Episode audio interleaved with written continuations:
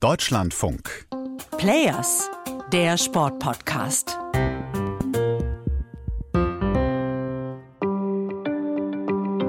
Wir müssen verteidigen, was wir haben, sagt ein gelernter Verteidiger, meint aber nicht das eigene Tor. Freiheit, friedvolles Miteinander, Demokratie. Philipp Lahm und seine großen Ambitionen für die Fußball-Europameisterschaft nächsten Sommer hier in Deutschland. Der Weltmeister von 2014 ist Turnierdirektor der EM und will nichts weniger als eine Zeitenwende für Europa. Ich bin der festen Überzeugung, dass so ein Turnier eine Kraft hat, eben Menschen wieder zusammenzubringen und unsere Gesellschaft in Deutschland, aber wie in Europa eben ein Stück näher bringt. Als Organisator der Heim-EM will er seinen Fußabdruck hinterlassen sowie als Spieler, der alles gewonnen hat, allen voran den WM-Titel in Brasilien, bei dem er Kapitän der DFB 11 war.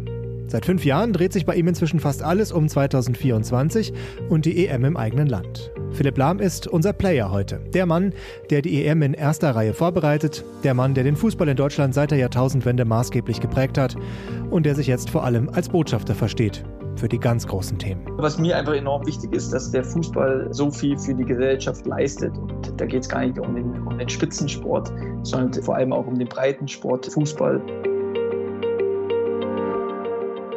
Tore schießen ist nicht seine Stärke, war auch nie seine Aufgabe. In über 750 Spielen hat Philipp Lahm gerade einmal 27 Tore gemacht.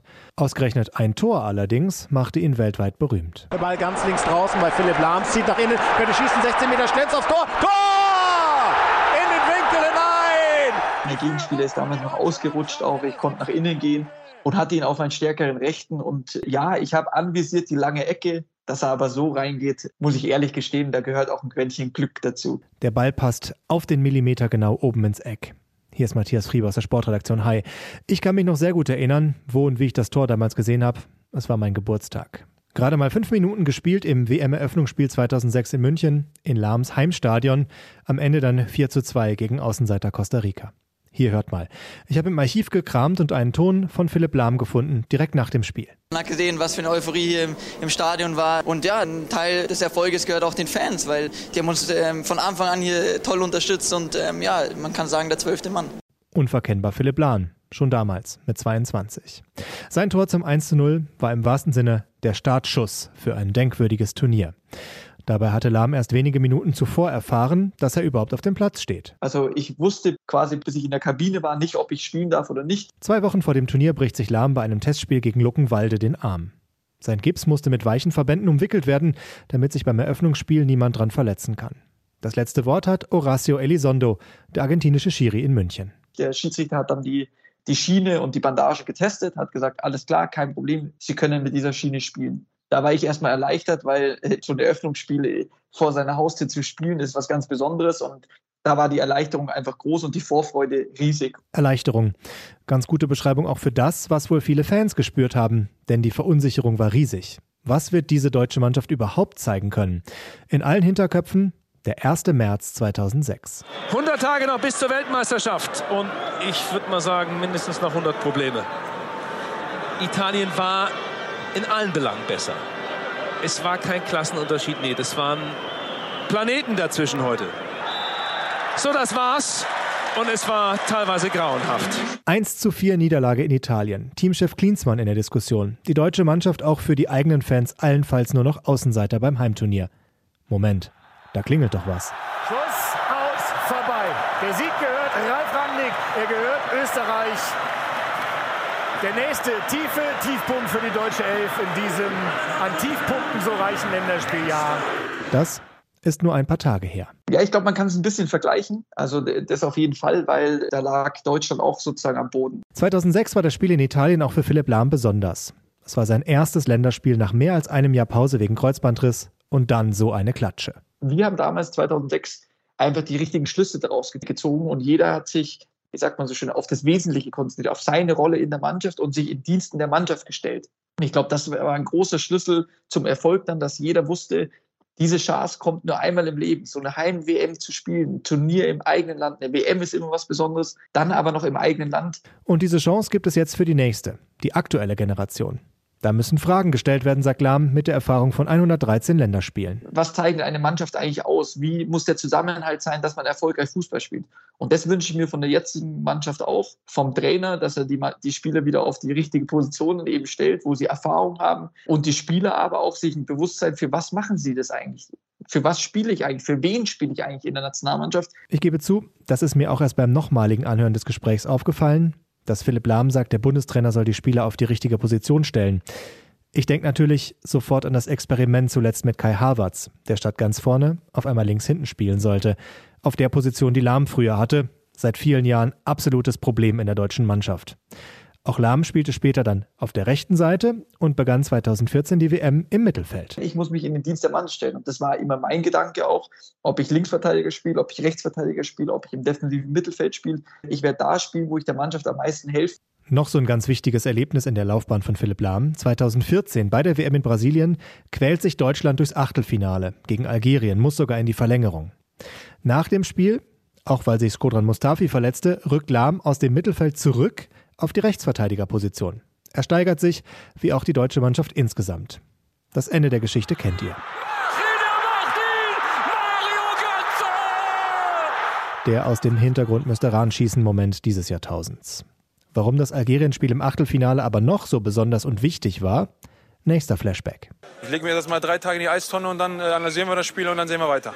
Was wollen sie? Wollen sie eine erfolgreiche WM oder sollen wir wieder ausscheiden äh, und haben schön gespielt? Also ich verstehe äh, die ganze Fragerei nicht. Wir sind weitergekommen, wir sind super happy, haben heute alles gegeben und bereiten uns jetzt auf Frankreich vor. Man hat gesehen, zum Beispiel Pierre Mertesacker auch äh, bei seinem Interview danach, er hat sich mit der Mannschaft, aber das war seine Mannschaft. Er wollte seine Mannschaft verteidigen und will seine Mannschaft verteidigen. Und das ist das Schöne. Jeder muss seine Rolle da auch kennen und das registriert auch eine Mannschaft. Für das eigene Team brennen, es gegen jede Kritik verteidigen, die absolute Leidenschaft. Das wünscht sich Lahm, der Ehrenspielführer der Nationalelf ist, von der aktuellen deutschen Mannschaft. Die muss der Bundestrainer, muss Julian Nagelsmann jetzt formen, sagt er. Ein Grund zur Hoffnung? Den hat Philipp Lahm gefunden bei der WM vor einem Jahr. Bei Marokko im letzten Jahr hat man gesehen, der Trainer war, glaube ich, war sechs Monate vor der Weltmeisterschaft, wurde der installiert bei Marokko und er hat es geschafft, eine Mannschaft zu formen.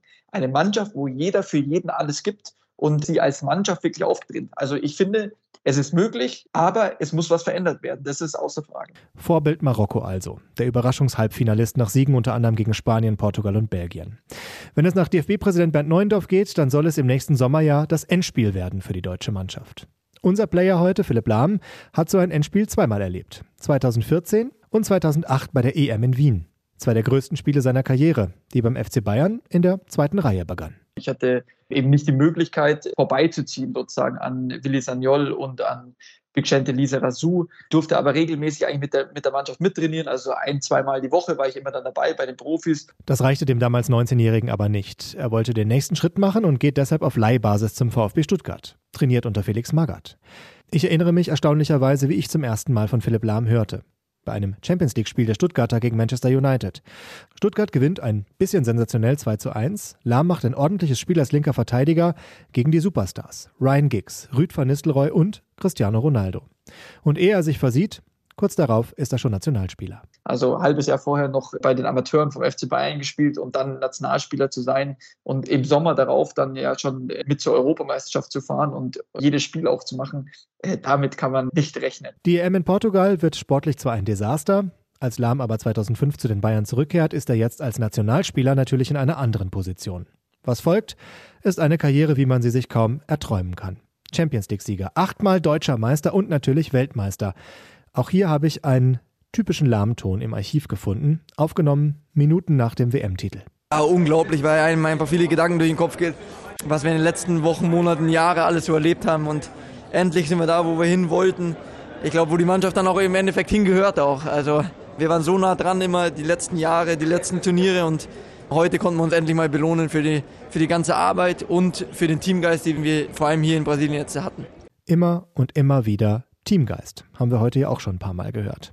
Als Lahm fünf Tage nach dem Goldregen von Maracanã quasi noch mit dem WM-Pokal unter dem Arm seinen Rücktritt aus der Nationalelf erklärt, kann er sich vor Huldigungen kaum retten. Ich möchte die Gelegenheit nutzen, ihm meinen großen Respekt auszusprechen für das, was er für die Nationalmannschaft getan hat. Welcher Nationalspieler wird schon mal explizit von der Bundeskanzlerin gewürdigt? So wie Lahm hier von Angela Merkel, die im Jahr Die Bilder kennt ihr sicher. Ein paar Tage vorher noch in Rio beim Finale. Beide Fäuste in der Luft zugejubelt hat. Denn Weltmeister zu werden im Fußball ist sicherlich eine Mannschaftsleistung, aber der Kapitän hat damit auch etwas zu tun. Drei Jahre spielt Lahm danach noch bei den Bayern, ist seit 2019 übrigens auch Ehrenbürger der Stadt München. In der Rückschau auf seine Karriere erinnert sich Philipp Lahm heute vor allem an 2006. Das Turnier war für mich einfach auch das Schönste, nicht nur, weil ich das Eröffnungstor geschossen habe, sondern allgemein diese Atmosphäre im eigenen Land und vor den eigenen Fans zu spielen, aber auch, ich weiß noch, wie wir mit dem Bus durch die Straßen gefahren sind und die Leute eben mit, mit Deutschland fahren und uns zugejubelt haben. Dieses Gefühl, was es mit unserem Land getan hat, das muss ich sagen, das war oder ist unbeschreiblich alle auf einem Platz äh, unterschiedlicher Hautfarbe, unterschiedlicher Rasse, Religion und alle haben sich friedlich verhalten. Also ich, ich so äh, sage sag ich einmal, äh, stellt der liebe Gott sich die Welt vor. Fand ein noch in Turnierekstase badender Franz Beckenbauer damals doch eine Beschreibung. Er war quasi Lams Vorgänger, war Chef des Organisationskomitees der WM 2006. Gut zehn Jahre später entsteht die Idee beim DFB, es noch einmal zu probieren. Eine Bewerbung für die EM 2024. Schnell klingelt Lams Telefon. Dann kann der DFB auf mich zu in der Bewerbungsphase zur UEFA Euro 2024. Kurzer Break hier. Der Name der EM, der offizielle, wie von der UEFA vorgegeben, der ist schon in Fleisch und Zunge übergegangen bei Philipp Lahm. Dann kann der DFB auf mich zu in der Bewerbungsphase zur UEFA Euro 2024 ob ich nicht helfen will, ob ich mit dabei sein will, um die Europameisterschaft nach Deutschland zu bringen. Und für mich war es selbstverständlich zu sagen, ja, mache ich gern. Ich bin dem Fußball und den Menschen, die mich unterstützt haben, und da zählen auch die Fans und alle dazu, sehr, sehr dankbar für das, was ich erleben durfte. Und ich weiß, dass es ein Privileg war und ein Privileg ist, diese Stellung einfach zu haben, zu, zu unterstützt zu werden. Doch Lahm, der auch Unternehmer ist, eine Stiftung hat, knüpft diese Zusage erstmal als Botschafter zu fungieren an Bedingungen. Und somit habe ich gesagt, äh, mache ich gerne, nur wenn wir den Zuschlag bekommen und die UEFA Euro 2024 bekommen sozusagen und ausrichten dürfen, will ich dabei sein. Mich interessiert das. Es sind so viele verschiedene Bereiche, so ein Turnier zu organisieren. Ich, ich durfte es miterleben als Spieler auf dem Platz. Da wurde aber alles für uns organisiert. Ich will Einblicke bekommen, wie schaut so ein Turnier eigentlich aus, an was muss man alles denken und wollte meine Erfahrungen als Spieler auch da einbringen. Und deswegen habe ich gesagt, das ist jetzt mein Weg und das ist der richtige Weg. Und den gehe ich eben seit ja, 2018 jetzt. Und so wird er erst Botschafter, dann Chef des Organisationskomitees und er wird auch Turnierdirektor sein. Sein Vorgänger, Kaiser Franz, machte damals ja Schlagzeilen, weil er sich mit einem Hubschrauber durch Deutschland fliegen ließ und versuchte so viele Spiele wie möglich zu sehen. 46 wurden es am Ende. Fun Fact, Einige verpasste Beckenbauer, weil er während des Turniers für die Öffentlichkeit überraschend heiratete. Ich muss ganz ehrlich sagen, wir haben auch Franz Beckenbauer gefeiert, auch dafür, auch zu Recht, weil er versucht hat und teilweise hat er ja nur eine Halbzeit angeschaut, um ins nächste äh, Stadion zu fliegen und versucht hat, einfach jedes Spiel zu sehen. Deswegen absolut berechtigt damals. Die Zeiten haben sich aber geändert und es würde einfach nicht mehr in die Zeit passen, jetzt mit dem Hubschrauber von einem Spiel zum anderen zu fahren. Ich versuche das vieles, was geht, auf Schienen zu machen, dann auch während dem Turnier. Aber wenn wir schon von 2006, von Franz Beckenbauer und einer möglichen Vorbildrolle sprechen, dann kommen wir an einem Thema nicht vorbei. Heute trägt das Sommermärchen meistens nur noch den Zusatz Affäre. Die Korruptionsvorwürfe gegen den DFB, sie begleiten uns fast schon zehn Jahre. Noch bevor der DFB die EM 2024 bekommt, distanziert sich Lahm von Beckenbauer und den Abläufen damals. Das ist ein persönliches Desaster für Franz Beckenbauer, genauso wie für den DFB auch, was da vorgefallen ist damals. Man muss eben Grenzen einfach einhalten und dafür ist jeder verantwortlich, jeder selbst verantwortlich. Jetzt frage ich ihn natürlich nochmal direkt, ob er versprechen kann, dass wir nach der EM 2024 nicht diese Geschichte noch einmal erleben werden. Ja, das kann ich an sich versprechen. Also ich, ich glaube, alles war transparent auch und, und offen. Und deswegen kann ich für mich und meine Organisation sozusagen die Hand ins Feuer legen. Ich würde sagen, das speichern wir uns auf jeden Fall mal ab für die Zukunft. 51 Spiele sind erst einmal dran im Juni und Juli, das Finale, genau zehn Jahre und einen Tag nach dem WM-Titel von 2014. Wie erfolgreich die deutsche Mannschaft sein wird, keine Ahnung. Philipp Lahm ist ja nicht so pessimistisch. Für das Turnier insgesamt würde eine erfolgreiche deutsche Mannschaft helfen, sagt er. Deutlicher wird er nicht, weil er natürlich ganz genau weiß, Druck hat das Team schon genug, den muss er nicht mehr aufbauen.